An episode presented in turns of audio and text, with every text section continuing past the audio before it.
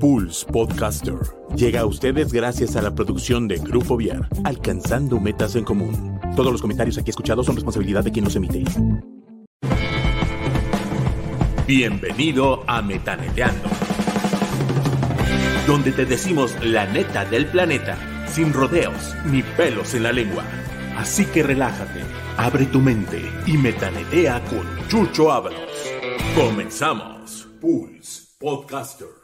Hola, ¿cómo están? Qué gusto estar aquí con todas y con todos ustedes. La verdad es que está haciendo un calorón.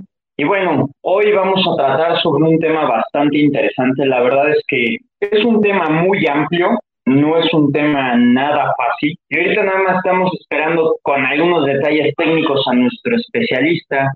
Pero mientras tanto iremos abordando el tema de lo que viene siendo la utilización de medicamento cuando hay alguna situación de ansiedad o cosas así. Pero bueno, antes de iniciar quisiera saludarlas a todas y a todos, esperando que se encuentren muy, muy bien. Espero que el día de hoy ya la camisa esté más ad porque creo que por ahí hasta mi mamá comentó que no le gustó la camisa y otro otro personaje ilustre, el buen Israel, también comentó, no, no, no, esa no, no, no te queda bien. Pero bueno, vamos a iniciar.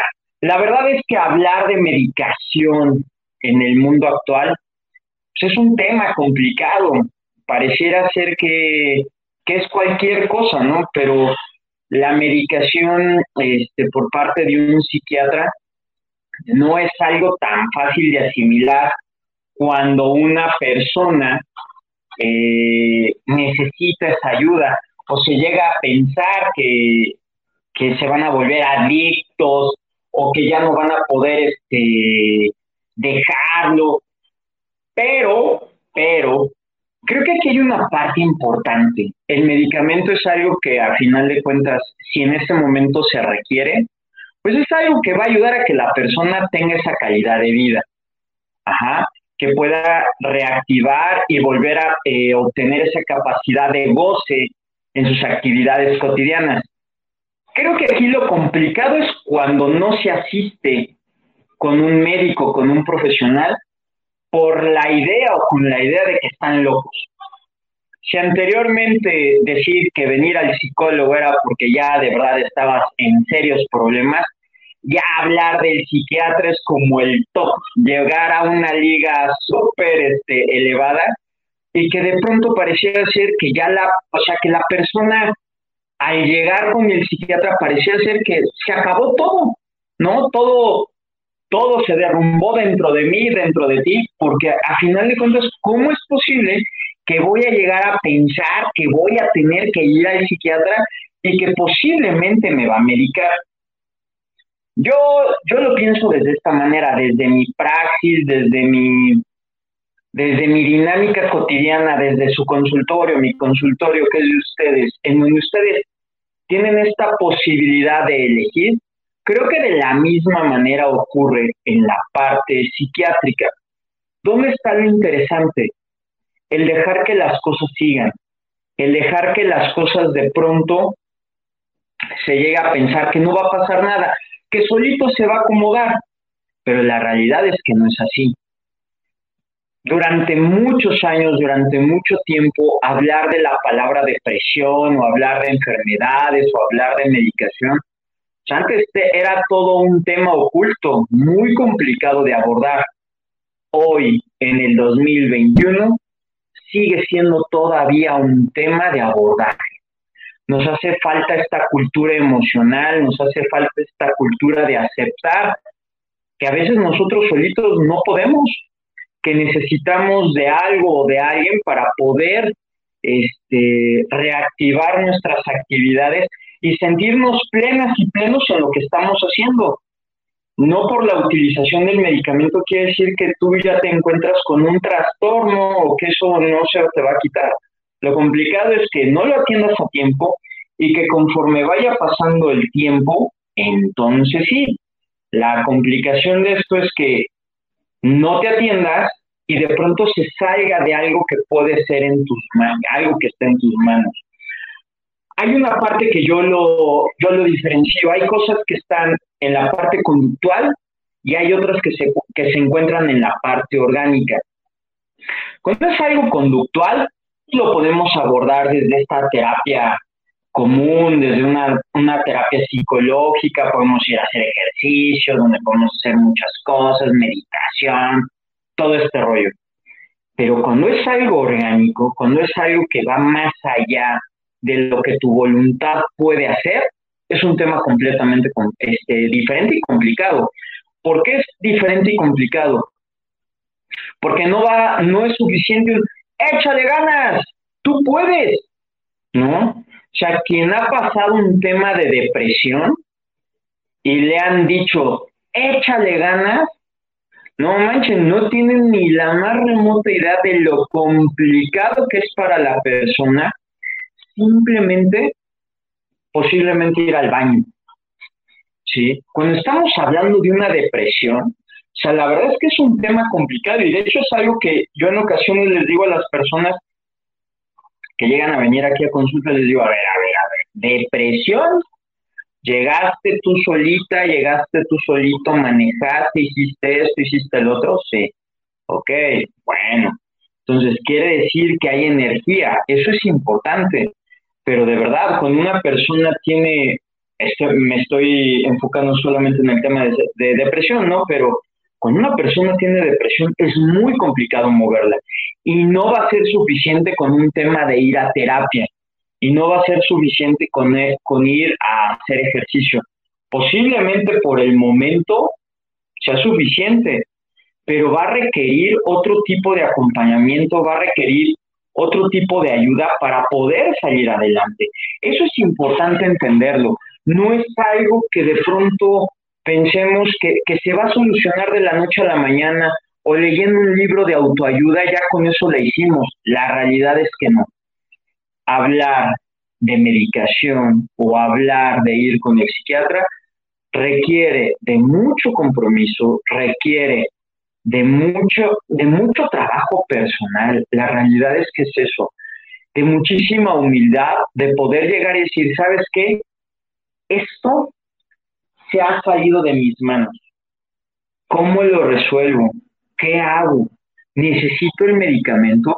Porque fíjense, aquí hay otra, hay muchas personas que posiblemente empiezan una medicación o un proceso este, eh, del consumo de alguna de algún medicamento y de pronto dicen, no, no, no, no, no, yo hasta aquí lo dejo de tomar y corto el, el medicamento cuando yo creo.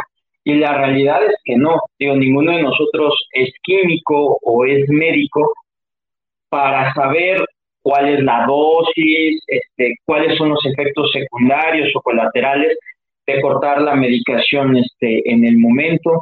Entonces, todo eso requiere de un especialista y de igual manera la medicación. Un psicólogo no te puede medicar. Cuando han existido personas que llegan conmigo al consultorio y me dicen, oye Chucho, ¿y tú me puedes medicar? No. O sea, el psicólogo no puede medicar. Hay psiquiatras que tienen especialidad en psicología, eso es diferente. Pero un psicólogo no te puede medicar, ¿sí? Podrá darte así como que consejos naturistas o cosas este, diferentes de ese tipo, pero un psicólogo jamás, de los jamases, te podrá medicar, a menos que el psiquiatra tenga una especialidad en psicología. De otra manera, no se puede.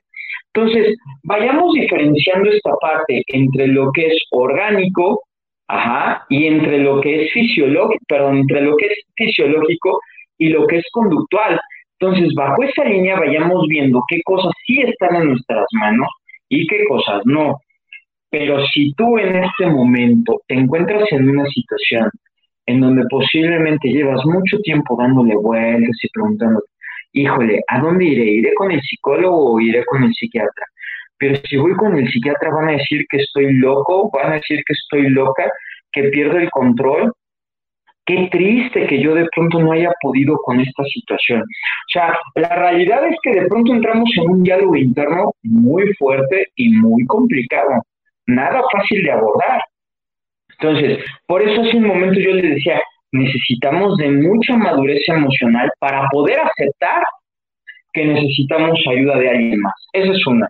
Y ya con eso un tema médico al doble, porque hablar ya de medicación, de pronto, hijos, se, se vuelve complicado poder entrar en esta dinámica y decir, híjole, es que yo no quiero que mi hija o mi hijo vaya a ser adicto toda la vida.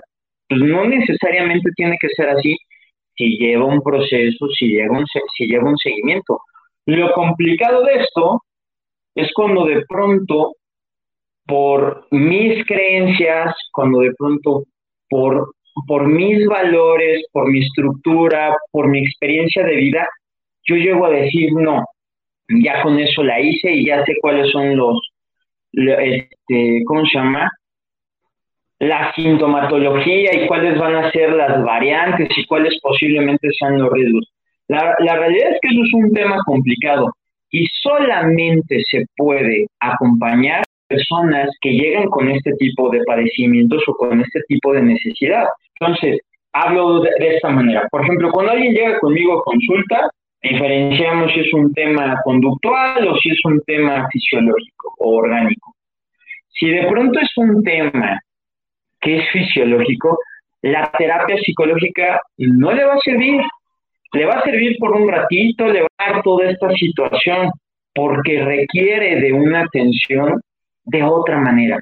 Entonces, también nosotros vayamos entendiendo que a veces, pues nosotros quisiéramos, a lo mejor ya decidimos llegar con el psicólogo, que se arregle hablando, que se arregle con preguntas, que se arregle con otro tipo de, este, con otro tipo de estrategias, pero no con la medicación.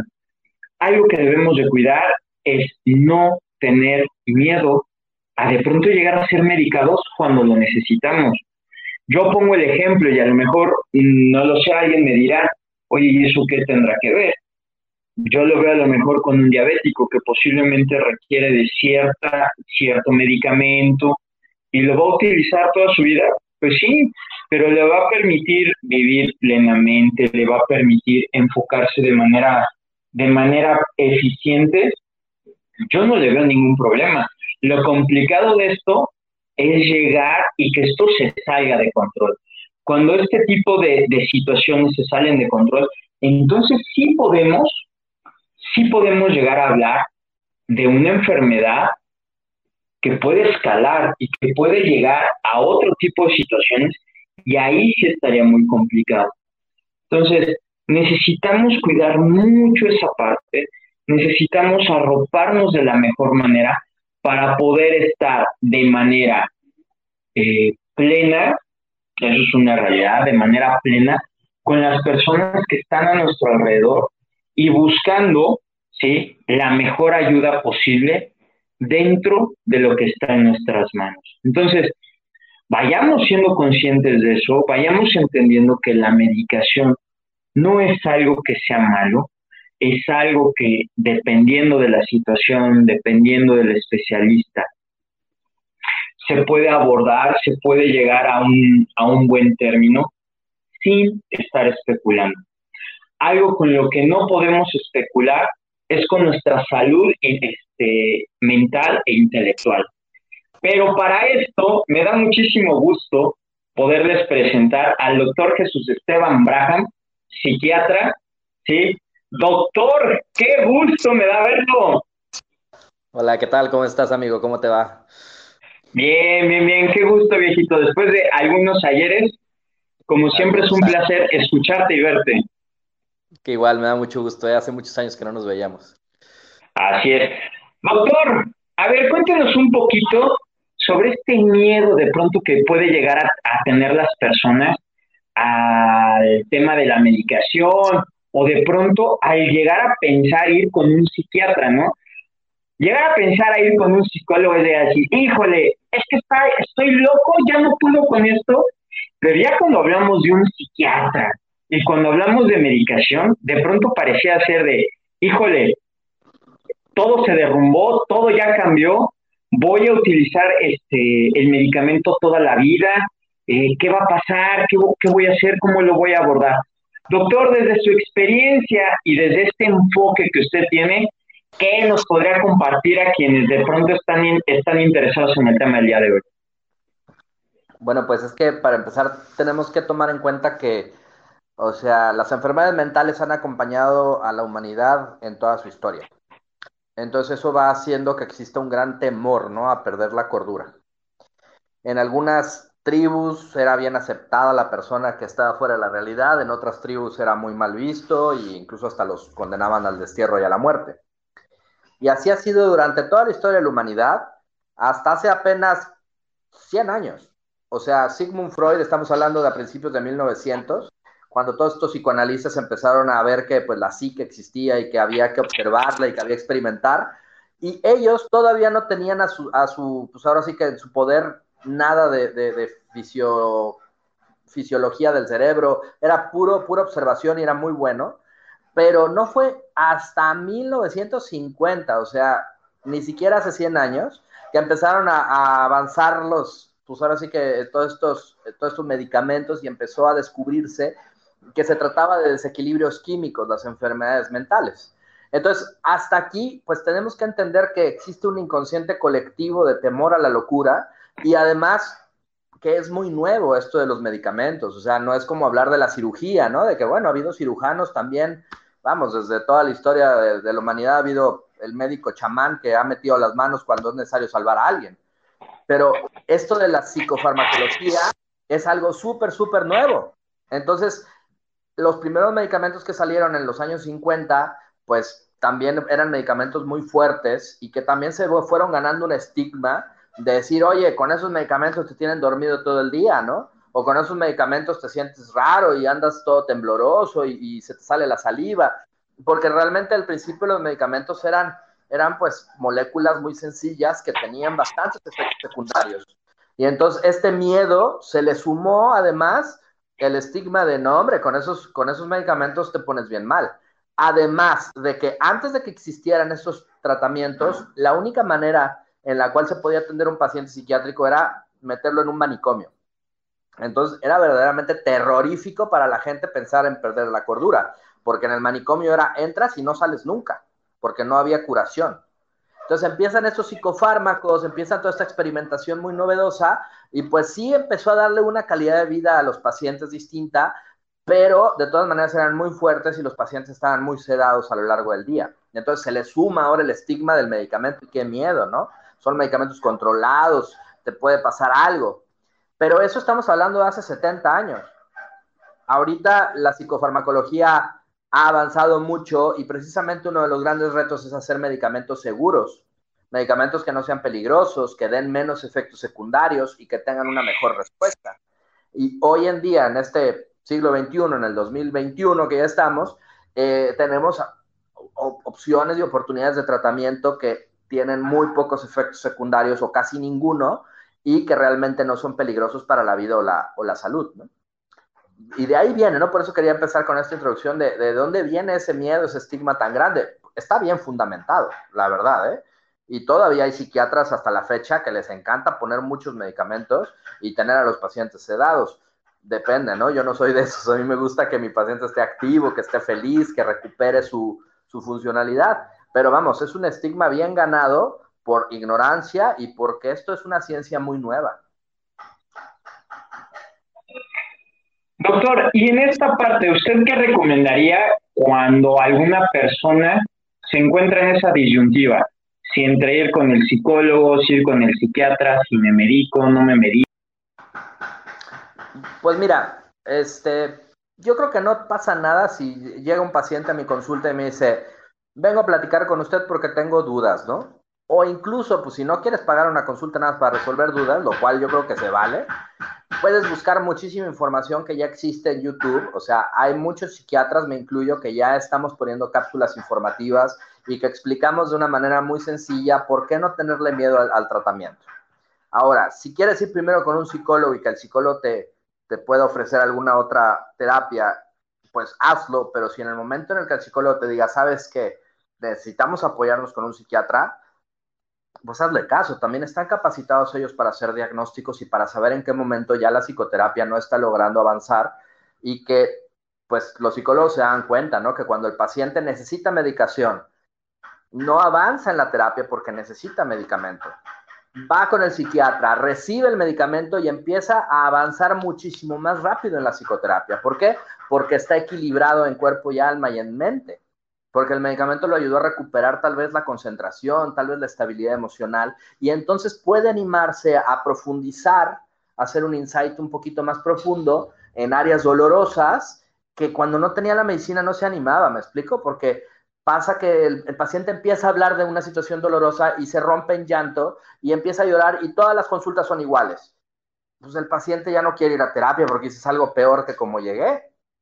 En cambio, con el medicamento, el paciente logra recuperar esa estabilidad, logra salir de la depresión y entonces puede echarse el clavado a esas situaciones difíciles, dolorosas, sin desmoronarse en el proceso. Y entonces trabaja muchísimo mejor la psicoterapia.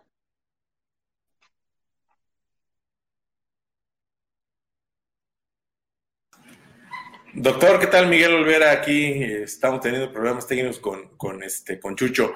Pero fíjate, aquí nos están comentando, Dani Ábalos nos comenta en el chat que muchos terapeutas quieren dar medicamento antes de trabajar en más opciones y así acabar rápido. ¿Qué opinión tienes tú respecto a eso? Eh, tenemos que catalogarlo en leve, moderado y grave. O sea, por ejemplo, situaciones, vamos a hablar de depresión o de ansiedad leve el paciente cumple criterios, tiene síntomas, pero no le afectan sus actividades diarias. O sea, lo siente, lo vive, pero sigue funcionando. Esos pacientes efectivamente pueden trabajar totalmente con psicoterapia. Luego caemos en el caso de los moderados, ¿no? El decir, tengo los síntomas, sí me afecta, pero sigo funcionando. O sea, ya llego tarde al trabajo, ya bajé las calificaciones, pero sigo echándole ganitas, ¿no? Esos casos moderados pueden salir con psicoterapia y opcionalmente medicamento. ¿Sí? Depende de si el paciente logra salir con la psicoterapia y si no, probablemente el terapeuta diga, ¿sabes qué? Vas muy lento, ¿sabes qué? No estamos avanzando, vamos a apoyarme. Y están los casos graves en los que el paciente ya es tan, tan fuerte su sintomatología que ya no funciona, o sea, que ya perdió el trabajo, que ya su esposa lo dejó, que, que ya está reprobando el año, que ya no quiere levantarse de la cama esos casos no van a funcionar con psicoterapia. Primero tiene que ser la medicación y después la psicoterapia. Yo creo que así lo vemos más claro, con leve, moderado y grave. Muy bien. Eh, sí, la verdad está, está eh, pues sí, difícil una decisión así, ¿no? ¿Qué debe observar la las personas eh, para elegir a un psiquiatra? ¿Qué es lo que, o sea, yo en mi caso, qué tendría que estar viendo y decir, pues tengo que ir ya al psiquiatra, eh, qué pasos tengo que seguir o qué pasos se dan en, cuestión médica. Pues bueno, si ya, si ya quieres ir a un psiquiatra, yo la verdad te recomiendo que primero preguntes eh, a alguien que te recomiende al psiquiatra, ¿no? Porque es un paso bastante este, arriesgado, es decir, ya me voy a animar a ir con alguien, pues mejor ir con alguien que ya te están recomendando, ¿no? O sea, de, primera fuente, de boca en boca, que alguien te diga, ¿sabes qué? A mí me gustó él porque explica mucho, porque te trata bien, o, no sé, no según lo que tú busques en un médico. Y aún así, saber que tienes opción de ir a la consulta y no por eso te tienes que casar con ese, eh, con ese psiquiatra, ¿eh? O sea, vas con él, lo escuchas, le preguntas todo lo que quieras, porque además, pues es tu tiempo el que estás pagando, le preguntas todo lo que quieras y si quedas satisfecho, entonces te avientas. Si no, no creas que todos los psiquiatras son iguales. O sea, hay unos más, más cotorros, hay otros más serios, hay otros más, este, eh, más como educativos. Y tienes que encontrar el que te sientas cómodo, ¿no? Entonces, si no te cayó bien el primer psiquiatra con el que fuiste, si el medicamento que te puso no te gustó, busca otra opción. En verdad, no, no, no, no estigmatices ahora a todos los psiquiatras como ser buenos o malos. O sea, busca otra opción y seguramente encuentras a un psiquiatra joven con el que hagas mejor enganche, o a un psiquiatra más este, grande de edad que te haga sentir como, como papá que te apapacha, o a lo mejor una psiquiatra que te, que te ayude a, a, tener ese lado más maternal, no sé, o sea, pero no te rindas. O sea, el problema no es el psiquiatra, el problema no son los medicamentos, el problema es un desequilibrio químico que tienes en tu cabeza y que e, eso no te hace que tú estés mal, ni que tampoco el psiquiatra esté mal. Es una enfermedad que se puede curar y entonces, si lo ponemos en términos como un cirujano, no, ¿sabes qué? El cirujano no me dio confianza para operarme. Pues, ¿qué haces? Te buscas otro. Es lo mismo. ¿Sí? Exacto. mande. No, no, no, sí, adelante, adelante. Entonces, es lo mismo, el psiquiatra es un médico. Entonces, si no te sentiste cómodo, en plenitud o con confianza, búscate otro que te pregunte o que te platique o que te dé la confianza que necesitas, pero no te rindas, eso no significa que no te puedas curar. La depresión y la ansiedad se pueden curar y definitivamente la calidad de vida aumenta muchísimo. Y eso pues te puede cambiar definitivamente la vida. A mí me da mucha tristeza que llegan personas y me dicen, tengo 60 años deprimido. Y digo, ¿y por qué espero tanto? Y me da mucha alegría cuando llegan jóvenes y me dicen, tengo seis meses deprimido. Y le digo, qué bueno que viniste porque esto se te puede curar y no tienes por qué vivir así toda tu vida. Mira, precisamente hablando de la depresión, nos pregunta Ivonne Sáenz que se puede curar con alguien a alguien con depresión severa. Digo, hay muchos factores, ¿no? Hay que, hay que analizarlo, no es así de simple la respuesta, pero sí, o sea, yo soy muy optimista y yo digo, sí, sí se puede, ¿no? ¿Por qué?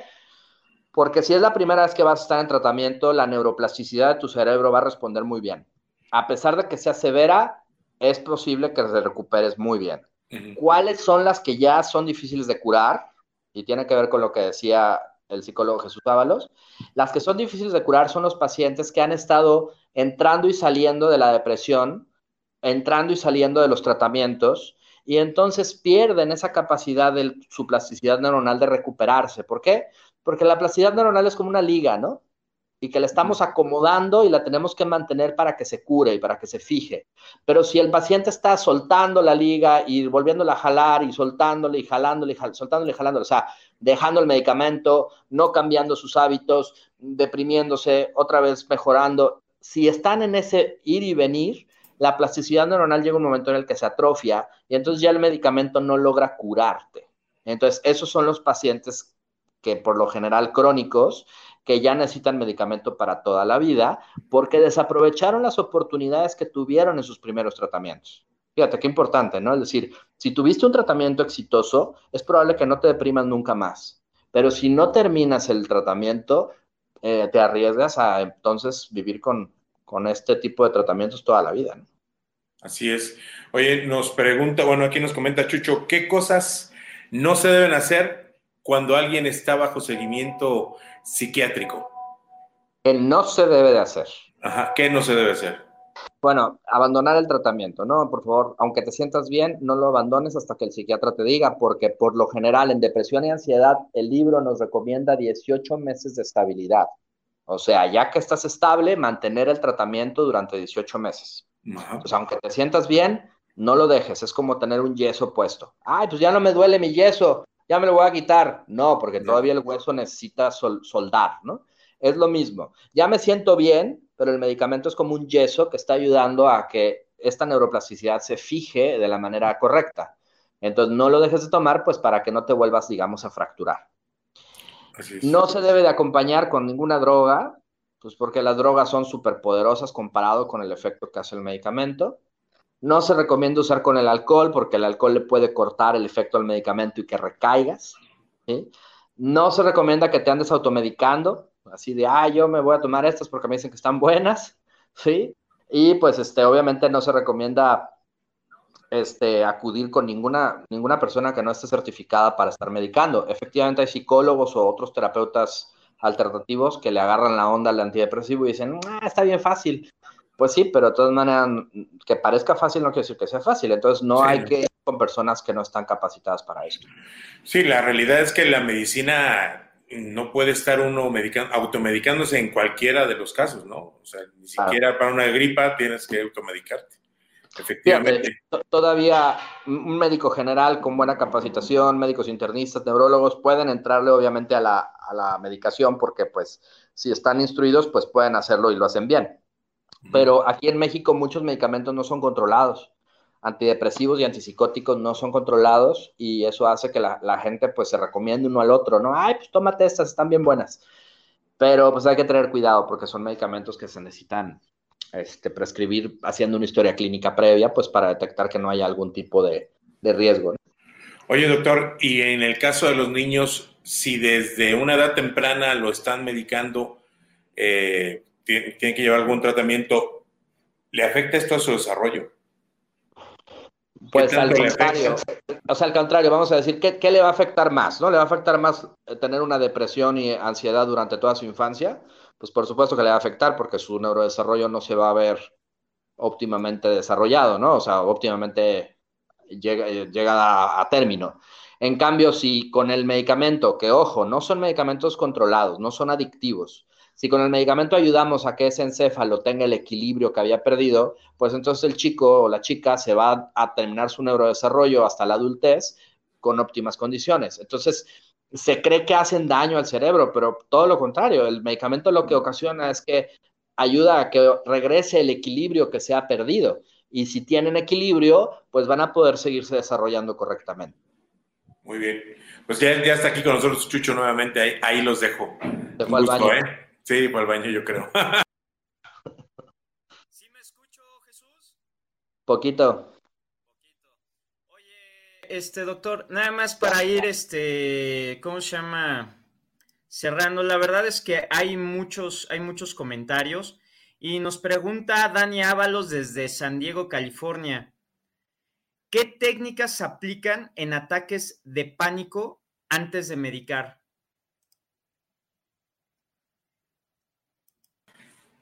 Ahora se nos fue el doctor. Algo pasa con nuestros internets, señor Chucho Ábalos. ¡Qué, complicado! Ahí está, Aquí está, aquí está. Ya, regresé, perdón, perdón. Ya al baño. Me quedé en que preguntaba a alguien desde ¿dónde? ¿California? ¿Dónde? Desde San Diego, California. Este, nos dicen, ¿qué técnicas se aplican en ataques de pánico antes de medicar? Ahí el psicólogo que responda. Yo creo que muchas veces en ocasiones lo primero que necesitan es acudir. Fíjate, yo por ejemplo en esta parte que tengo el gusto de trabajar con psiquiatras y de trabajar con psicólogos, algo que mencionaba al inicio de la sesión es que algo importante es poder eh, entender que posiblemente una terapia no va a ser suficiente y se debe de fortalecer con el apoyo médico, porque hay cosas que posiblemente son emocionales y hay otras, ¿sí? Que son más orgánicas, que son más de un, que no, no son, no son un tema de voluntad, sino más bien es un tema de fortalecimiento. Digo, hoy me gustó mucho el abordaje que hiciste del yeso, de que, o sea, le estás poniendo el yeso a una parte de ti que te va permitiendo fortalecer mientras vas agarrando forma, mientras tu hueso se va soldando. Pero muchas veces las personas empiezan a quitar el yeso antes de tiempo y dicen, ya puedo caminar. Y después traen los ligamentos como si fueran este, hilos, ¿no? Y ya después ni una cosa ni otra. Entonces, no sé, este doctor, algo que tú quisieras ir comentando para ir cerrando y abrir para otra o para otro espacio contigo. Pues a ver, aquí a, la persona que nos preguntó, mira, si ya tienes ataques de pánico, la verdad el desequilibrio químico ya está tan grande, o sea, porque el ataque de pánico ya es de las últimas cosas que aparece, es probable que ya traigas depresión, es probablemente que ya llevas meses o años con ansiedad generalizada. Entonces, si ya tienes ataques de pánico, la verdad, no le busques, o sea, ve con alguien a que te dé un buen tratamiento, yo me apunto si quieres, y entonces sí, las técnicas que te va a enseñar el psicólogo te van a ayudar muchísimo para lo que venga después. Pero ya cuando tienes ataques de pánico es muy difícil. El ataque de pánico es un autobús a toda velocidad como para tratar de detenerlo con una señal de alto. Es muy difícil. Mejor le bajamos la velocidad de esos pensamientos con el medicamento y entonces las técnicas de relajación o de, o de paro de pensamiento van a funcionar muchísimo mejor.